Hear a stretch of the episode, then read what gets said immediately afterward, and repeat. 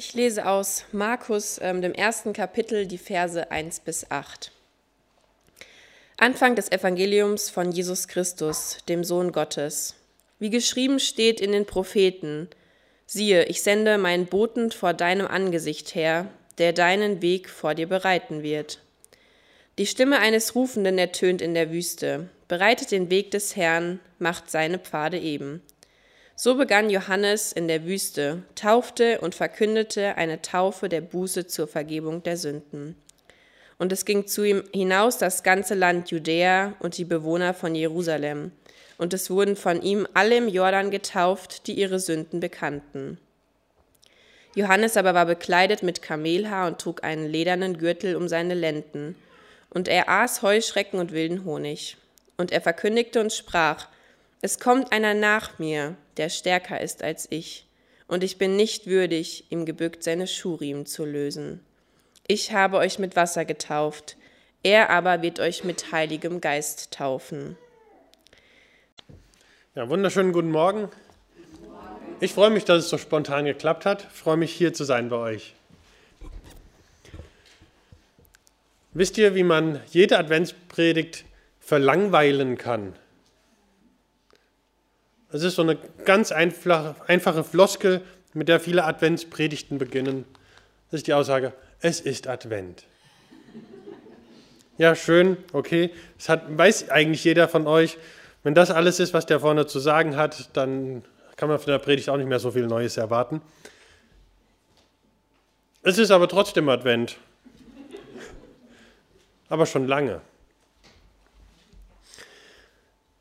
Ja, den Bibeltext um den es heute Morgen geht, haben wir gerade schon gehört.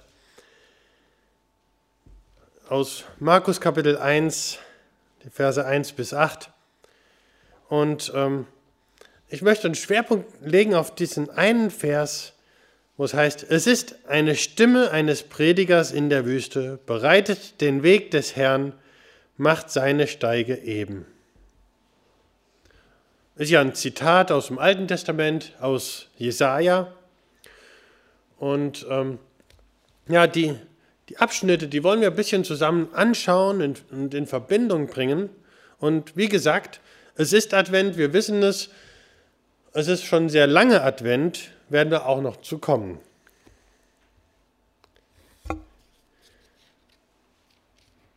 Ja, lasst uns mal Jesaja Kapitel 40 aufschlagen. Jesaja 40, Verse 1 bis 5. Denn das sind die Verse, auf die sich hier Markus bezieht. Da heißt es 40, 1 bis 5. Tröstet, tröstet mein Volk, spricht euer Gott. Redet mit Jerusalem freundlich und predigt ihr, dass ihre Knechtschaft ein Ende hat, dass ihre Schuld vergeben ist, denn sie hat doppelte Strafe empfangen von der Hand des Herrn für alle ihre Sünden. Es ruft eine Stimme, in der Wüste bereitet dem Herrn den Weg, macht in der Steppe eine, eine ebene Bahn unserem Gott. Alle Täler sollen erhöht werden und alle Berge und Hügel sollen erniedrigt werden. Und was uneben ist, soll gerade und was hügelig ist, soll eben werden. Denn die Herrlichkeit des Herrn soll offenbart werden und alles Fleisch miteinander wird es sehen, denn des Herrn Mund hat's geredet. Das ist die Botschaft von Jesaja, die er von Gott bekommen hat. Und wir müssen mal ein bisschen gucken, in welcher Situation spricht hier Jesaja. Jesaja war ja einer der Propheten in Israel, eigentlich der, einer der bekanntesten. Und er war in, der, in, in dieser Zeit da, als das Nordreich gefangen weggeführt wurde und von den Assyrern erobert wurde. Also, wenn man das Jesaja-Buch liest, so der erste Teil ist: Achtung, die Assyrer kommen. Dann kommt der Abschnitt: Achtung, die Assyrer sind da. Und jetzt kommt der Abschnitt mit: Okay, die Assyrer haben euch bestraft, aber ihr habt die Schuld bezahlt. Und jetzt ist alles wieder gut. Es sind halt so völlig unterschiedliche Situationen, in die Jesaja hier reinspricht. Manche historisch kritische Ausleger sehen im Buch Jesaja mehrere unterschiedliche Autoren, aber er schreibt in unterschiedlichen Situationen und deshalb ist auch, unter, ist auch logisch, dass er unterschiedliche Formulierungen und unterschiedlichen Stil immer wieder verwendet.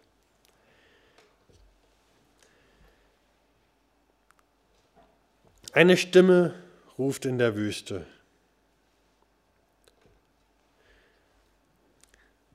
Was, was bedeutet dieser Text hier?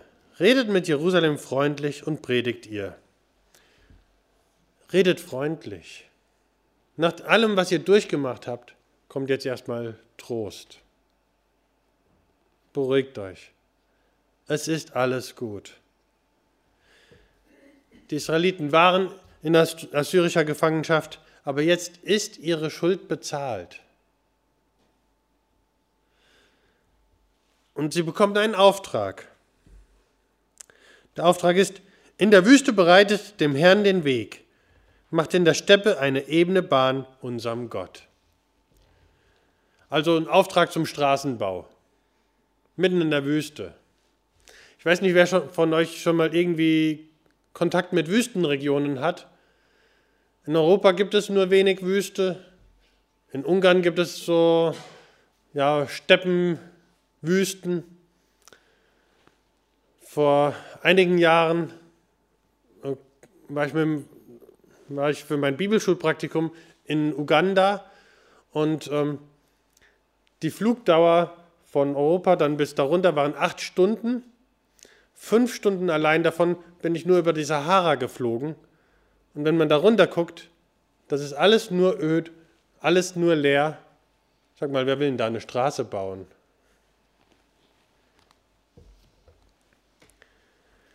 Aber hier kommt der Auftrag. Baut eine Straße in der Wüste. Hm. Was soll das denn bringen? Macht das denn überhaupt Sinn?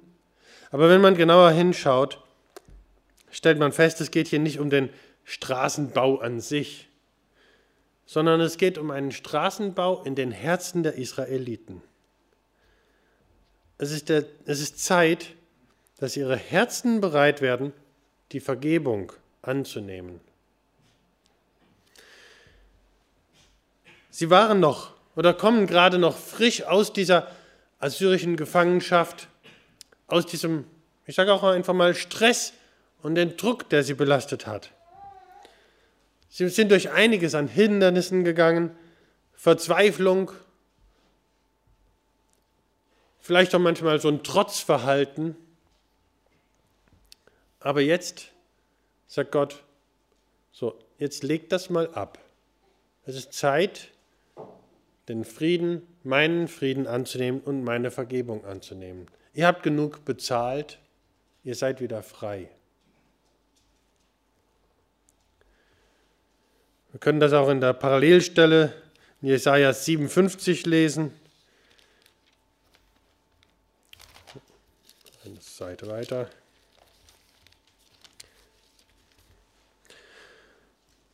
Und er spricht, macht Bahn, macht Bahn, bereitet den Weg, räumt die Anstöße aus dem Weg meines Volks.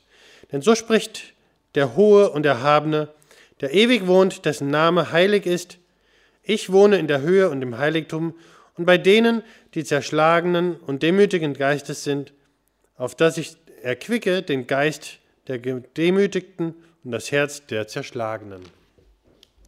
Das ist ein Wort des Trostes hier.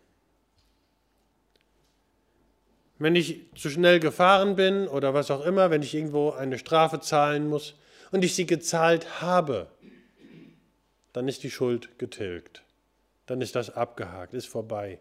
Brauche ich mir keine Gedanken mehr drum zu machen.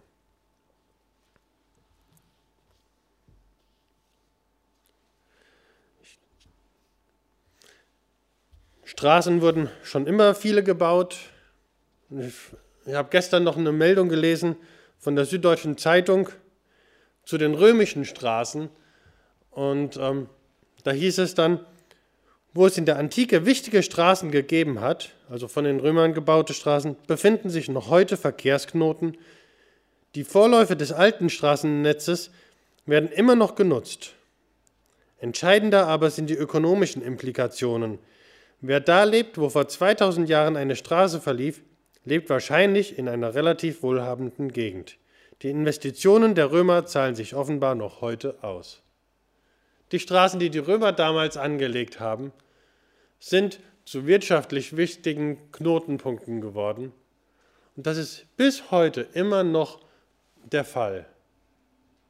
Da sieht man, wie wichtig dieser Straßenbau ist. Und dieser Straßenbau gilt auch für unsere Herzen, in unseren Herzen.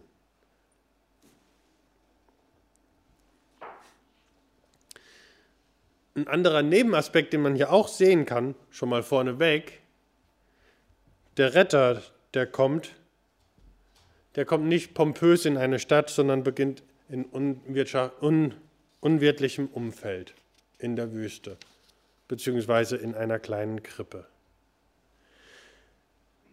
Es ist hier davon die Rede, dass die Herrlichkeit Gottes kommen soll. Sie soll zu uns kommen und wir sollen sie annehmen.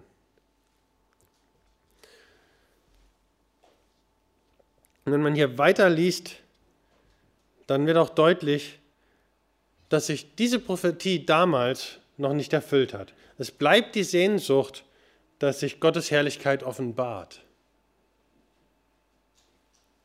Damals zur Zeit Jesajas kam erstmal, zumindest vorübergehend, wieder eine Zeit des Friedens, aber nicht sonderlich lange. Ungefähr 120 Jahre später kam dann die babylonische Gefangenschaft, also Israel ist weiter durch ein Hin und Her gegangen und es war nicht unbedingt wirklich friedlich. Und die Sehnsucht, die hier geweckt wird, wird noch nicht erfüllt.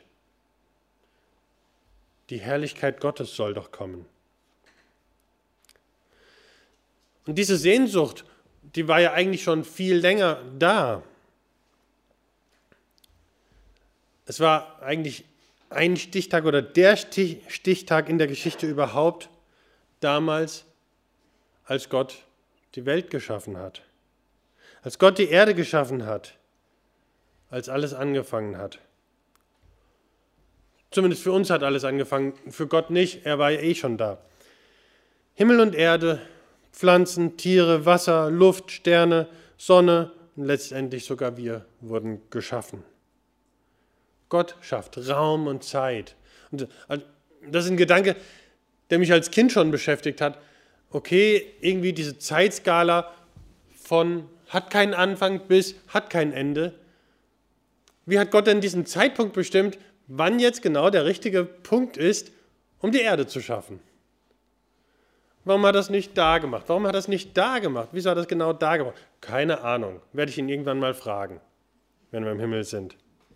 Aber er hat diesen Zeitpunkt ausgewählt, damit alles entstehen soll.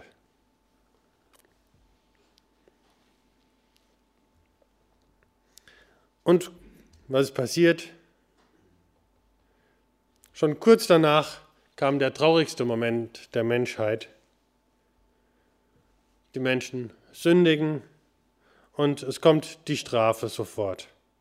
Ein Fluch, der uns Menschen bis heute beschäftigt. Eine Gesetzmäßigkeit. Geburtswehen bei der Frau, Schweiß und Schmerz bei der Arbeit für den Mann.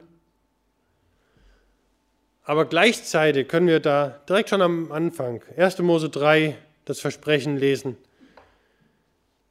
dass beim Fluch der Schlange äh, gegen die Schlange jemand kommen wird, der ihr den Kopf zertreten wird. Und hier beginnt bereits das Warten, das Warten auf denjenigen, der uns von dieser Schuld befreien möchte, von dieser Sünde. Hier beginnt das Warten, hier beginnt das Sehnen, hier beginnt auch das Hoffen, hier beginnt Advent schon so früh. Es ist Advent. Über hunderte und tausende Jahre hinweg haben sich Menschen nach dem gesehnt, der diese Gesetzmäßigkeit durchbrechen wird. Und die Israeliten haben hunderte, tausende Jahre gewartet. Auch hier an der Jesaja-Stelle haben sie gewartet, dass die Herrlichkeit Gottes offenbar wird, dass Gott sich zeigt und dass diese Beziehung wieder in Ordnung kommt. Und die ganze Menschheit wartet und hat gewartet. Zum Teil unbewusst, zum Teil bewusst.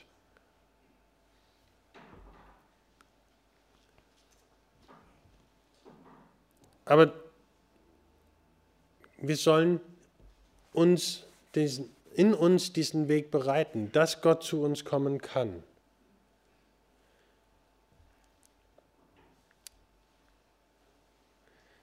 Die, die Schuld hier bei Jesaja in der Stelle ist bezahlt gewesen. Sie haben sogar doppelt die doppelte Strafe empfangen von der Hand des Herrn und die Sünden sind abgehakt. Was bremst dich? Wo hast du Dinge in deinem Leben, wo du denkst, Moment, da kann ich Gott doch nicht reinlassen, das passt nicht. Schieb diese Dinge aus dem Weg und lass Gott in dir arbeiten. Bau eine Straße durch dein Wüstenleben, damit Gott reinkommen kann.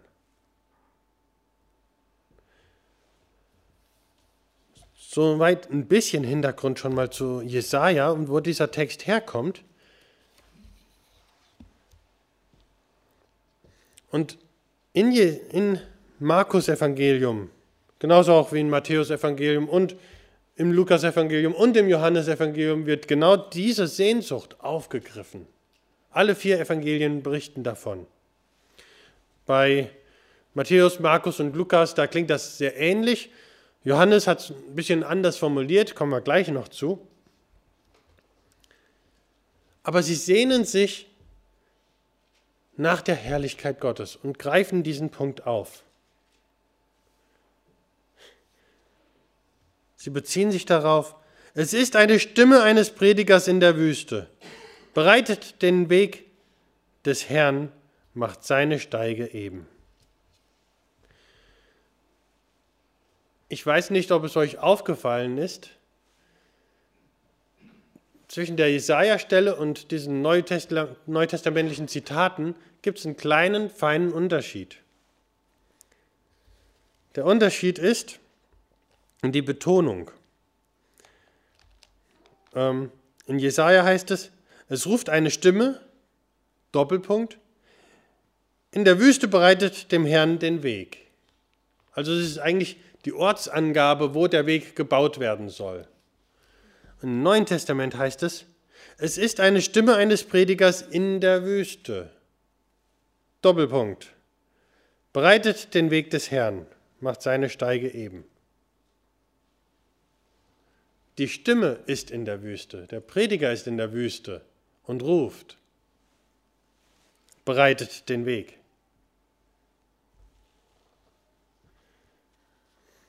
Aber die Aussage ist die gleiche.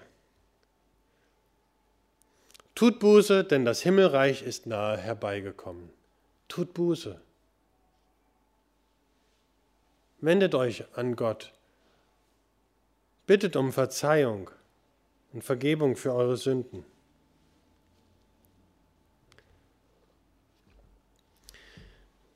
Und ja, Matthäus, Markus, Lukas und Johannes, alle beziehen diese Stelle auf Johannes den Täufer, der in der Wüste unterwegs war. Johannes der Täufer war in der Wüste und predigte die Taufe der Buße zur Vergebung der Sünden.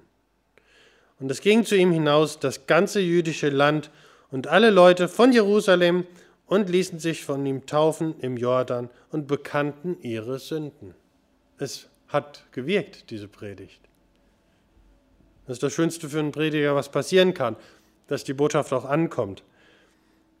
Johannes aber trug ein Gewand aus Kamelhaaren und einen ledernen Gürtel um seine Lenden und es Heuschrecken und wilden Honig und predigte und sprach, es kommt einer nach mir, der ist stärker als ich und ich bin nicht wert, dass ich mich vor ihm bücke und die Riemen seiner Schuhe löse.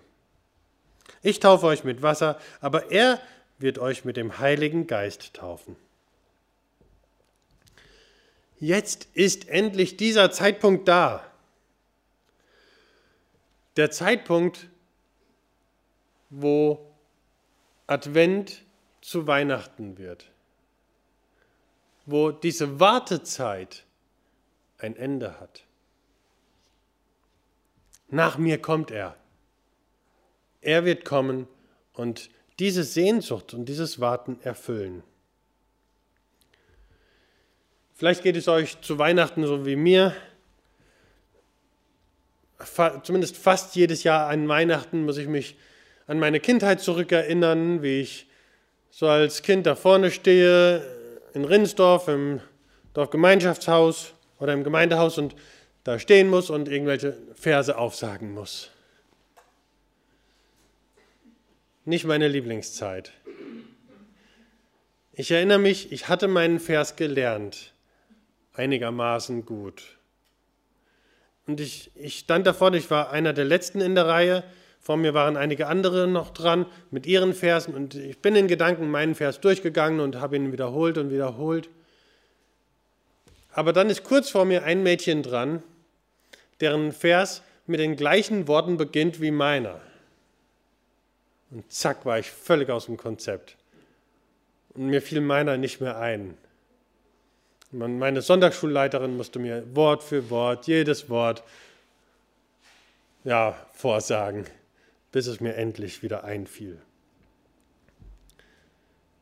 Ich weiß auch jetzt nicht mehr, welcher Vers das war. Ich erinnere mich aber noch an, andere, an einen anderen Weihnachtsgottesdienst. Da musste ich auch einen Vers lernen und das war Galater 4, Vers 4. Und der Vers ist mir seitdem im Kopf geblieben. Als aber die Zeit erfüllt war, sandte Gott seinen Sohn, geboren von einer Frau und unter das Gesetz getan. Beziehungsweise, als ich es damals gelernt habe, ich habe es mit der Bibel meiner Mutter gelernt, ähm, war nicht die 84er Luther-Übersetzung, sondern noch eine ältere. Da stand dann noch geboren von einem Weibe. Und das darf man heutzutage ja nicht mehr sagen. Aber so habe ich es gelernt. Geboren von einer Frau und unter das Gesetz getan. Als die Zeit erfüllt war, das war der Zeitpunkt, das war genau der richtige Zeitpunkt, als die Zeit erfüllt war. Advent begann beim Sündenfall und nach 3761 Jahren Advent, also das ist zumindest die jüdische Zeitrechnung. Die jüdische Zeitrechnung ist von der Schöpfung an und ähm, bis zum Jahr, als Jesus geboren wurde, sind es ungefähr 3761 Jahre nach ihrer Zeitrechnung. Also 3761 Jahre Advent endet jetzt endlich das Warten.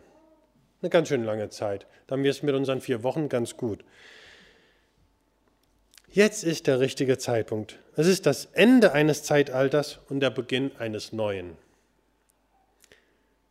Nicht nur in unserer Zeitrechnung, dass wir rechnen von vor Christus und nach Christus, sondern es ist der Beginn, wo Gott ja einfach Mensch wird, wird und sich selbst offenbart.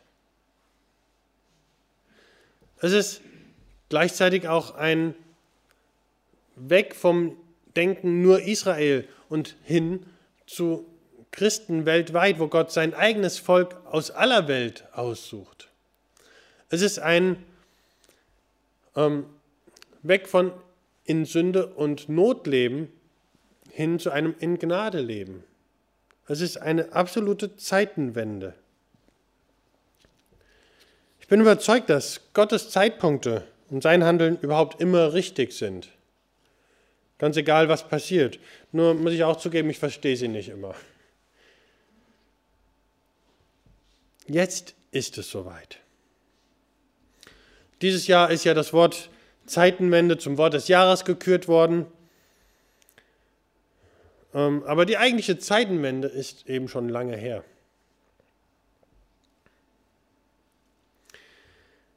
Ich habe schon vorhin gesagt, bei Johannes, da klingt es noch ein bisschen anders. Und ich lese aus dem Johannesevangelium, Kapitel 1, ab Vers 6. Es ist ein Mensch von Gott gesandt, der hieß Johannes. Der kam zum Zeugnis, um von dem Licht zu zeugen, damit sie alle durch ihn glaubten. Also, das ist seine Predigt. Er war nicht das Licht, sondern er sollte zeugen von dem Licht. Wie es in den anderen Stellen heißt, ähm, es kommt einer nach mir, der wird es sein. Das war das wahre Licht, das alle Menschen erleuchtet, die in, die, die in diese Welt kommen.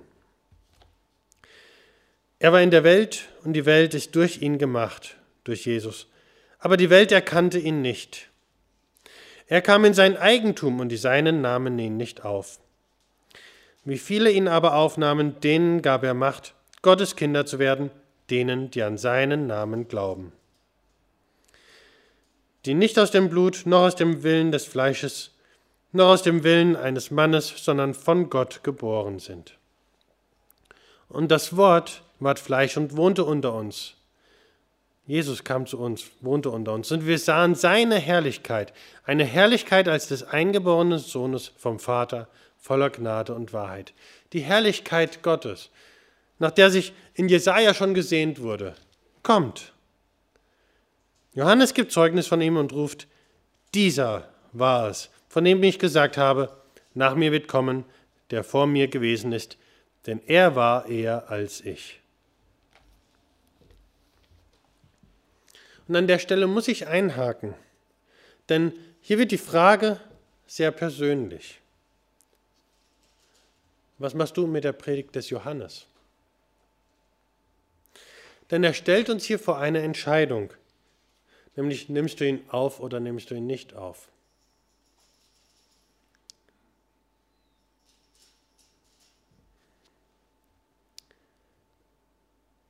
Was hindert dich, ihn aufzunehmen? Wenn du es noch nicht getan hast, mach es heute. Wenn Jesus derjenige ist, der versprochen wurde, schon zu Zeiten Jesajas, schon zu Zeiten des Sündenfalls. Was hindert es dich, dein Leben ihm anzuvertrauen? Ebne die Straße in deiner Wüste und mach den Weg frei. Er macht den Weg frei, nicht die Volks- und Reifeisenbanken.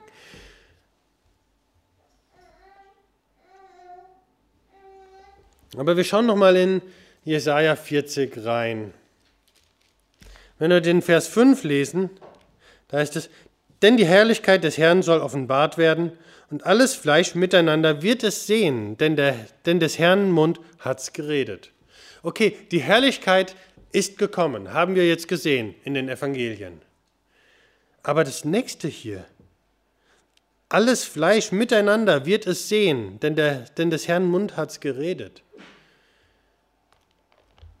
dann müssen wir bis jetzt sagen, dass nicht die ganze Menschheit den Messias kennengelernt hat. Und er noch nicht, noch nicht einmal von jedermann, äh, dass noch nicht einmal jedermann die Möglichkeit hatte, von Jesus zu hören. Es wird also noch eine Erfüllung des Textes kommen.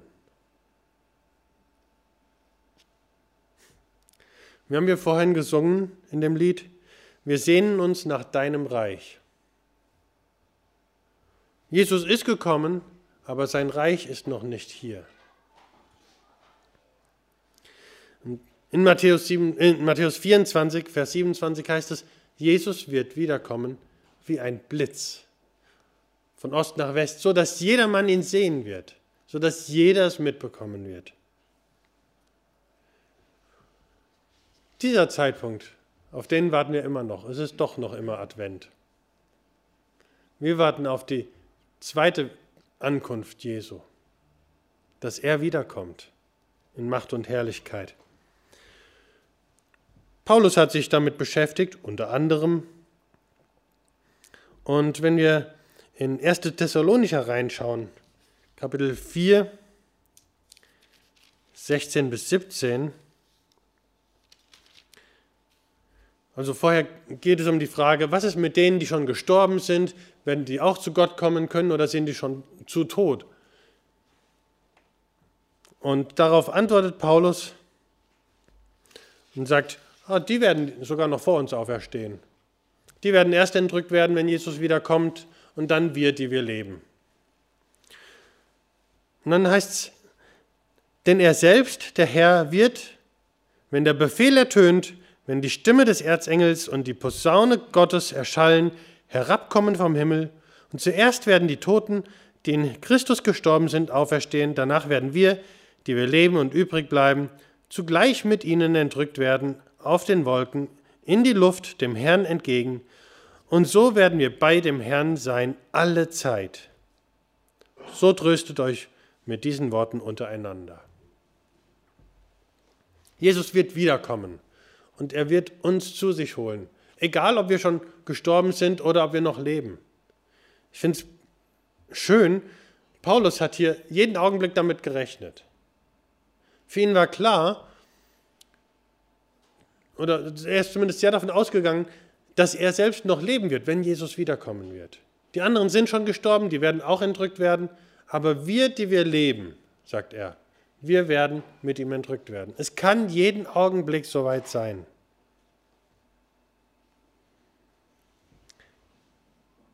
Wann, wo, wie? Jesus wird also wiederkommen und uns zu sich holen. Aber wann, schreibt Paulus, von den Zeiten und Stunden aber, liebe Brüder, ist es nicht nötig, euch zu schreiben. Schade eigentlich, oder? Manchmal wüssten wir das doch gerne genauer. Denn ihr selbst wisst genau, dass der Tag des Herrn kommen wird, wie ein Dieb in der Nacht, wenn niemand damit rechnet oder wir zumindest überrascht sind. Wenn wir sagen werden, es ist Friede, es hat keine Gefahr, dann wird sie das Verderben schnell überfallen, wie die Wehen einer schwangeren Frau, und sie werden nicht entfliehen. Ihr aber, liebe Brüder, seid nicht in der Finsternis, dass der Tag wie ein Dieb über euch komme. Denn ihr alle seid Kinder des Lichtes und Kinder des Tages. Wir sind nicht von der Nacht noch von der Finsternis. So lasst uns nun nicht schlafen wie die anderen, sondern lasst uns wachen und nüchtern sein. Denn die, das, denn die schlafen, die schlafen des Nachts, und die betrunken sind, die sind des Nachts betrunken. Wir aber, die wir Kinder des Tages sind, wollen nüchtern sein, angetan mit dem Panzer des Glaubens und der Liebe und mit dem Helm der Hoffnung auf das Heil. Denn Gott hat uns nicht bestimmt zum Zorn, sondern dazu, das Heil zu erlangen durch unseren Herrn Jesus Christus, der für uns gestorben ist, damit, ob wir wachen oder schlafen, wir zugleich mit ihm leben. Darum ermahnt euch untereinander und einer erbaue den anderen, wie ihr auch tut. Wir wissen nicht, wann Jesus wiederkommen wird. Aber wir warten. Wir warten in unserem Advent.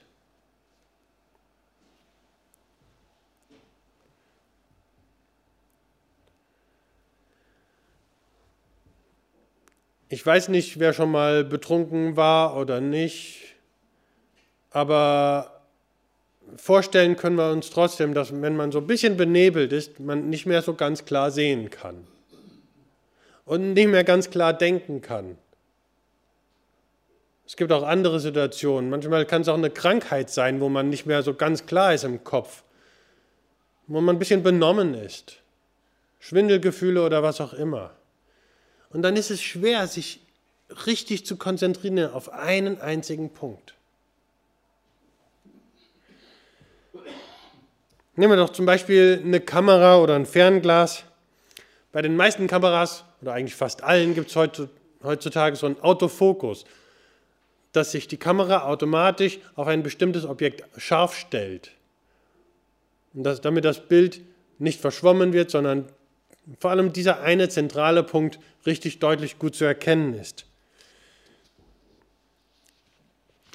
Gibt es übrigens noch gar nicht so lange. Also erste ähm, der erste Autofokus wurde 1977 erfunden, also echt nicht lange her.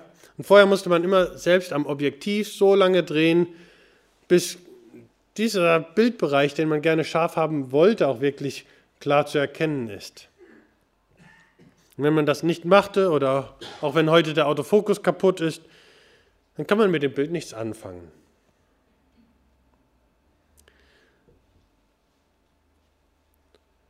Und genauso ist es mit uns auch. Wenn wir mit trübem Blick auf Jesu Wiederkunft sehen oder unseren Blick auf andere Objekte richten, dann sehen wir Jesus nicht scharf. Und dann sind es Dinge, die uns von Jesus ablenken. Und wenn der Fall eintritt, dann können wir vom Tag des Herrn überrascht werden. Denn das beeinflusst auch unseren, unser Lebensstil. Und auch tags kann man gegen einen Baum rennen, wenn man abgelenkt ist. Ich war, mir fällt gerade ein, während der Schulzeit bin ich immer mit dem Fahrrad zur Schule hin und zurück gefahren. Und ja, einen Teil der Strecke bin ich auch mal mit jemand anderem zusammengefahren. Und ich erinnere mich, einmal sind wir die Straße entlang gefahren. Er war ein Stückchen vor mir, äh, will mir irgendwas zugerufen, guckt nach hinten und fährt weiter, rückt hinten in den Kofferraum von einem geparkten Auto. Einfach weil er nicht nach vorne geguckt hat, sondern nach hinten. Da war er auch deutlich überrascht. Also es ist nichts Ernstes passiert, auch kein Schaden am Auto. Aber er hat sich auf die falsche Sache ausgerichtet. Wenn wir uns auf Jesus ausrichten und auf sein Wiederkommen, dann werden die Probleme, die wir im Alltag haben, unscharf und unwichtig. Die sind Nebensache. Wenn wir uns auf Jesus ausrichten, dann werden wir einen guten, einen, einen ebenen Weg gehen. Ich sage nicht ohne Probleme, das würde, wäre nicht richtig, das stimmt nicht, aber mit einem klaren Ziel und wir werden das Ziel erreichen. Darum ermahnt euch untereinander und einer erbaue den anderen, wie ihr auch tut. Mach dich bereit. Mach dich bereit auf das Wiederkommen Jesu. Wir haben immer noch Advent. Sei wachsam. Mach dich bereit durch Wachsamkeit. Amen.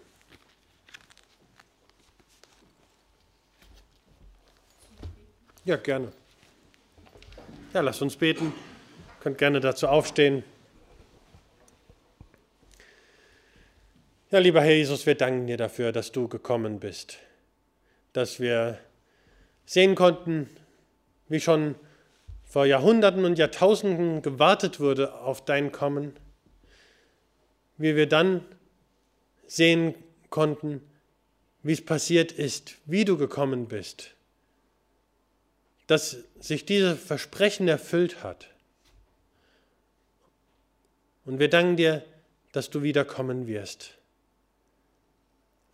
Wir bitten dich, dass du uns hilfst, in unseren Herzen zu arbeiten, diesen Weg zu ebnen, dass wir bereit sind auf dein Kommen, dass wir bereit sind, die Vergebung von dir anzunehmen. Und wir bitten dich, dass du bald kommst. Wir bitten dich, dass du uns bereit machst und wir auf dich schauen. Hilf uns bitte aber auch, ja, unseren Fokus ganz auf dich auszurichten. Das wird unser Leben beeinflussen. Wir bitten dich, dass wir uns nicht von Problemen und Sorgen ablenken lassen. Bitte führe du uns, bitte leite uns auf unserem Weg zu dir hin. Amen.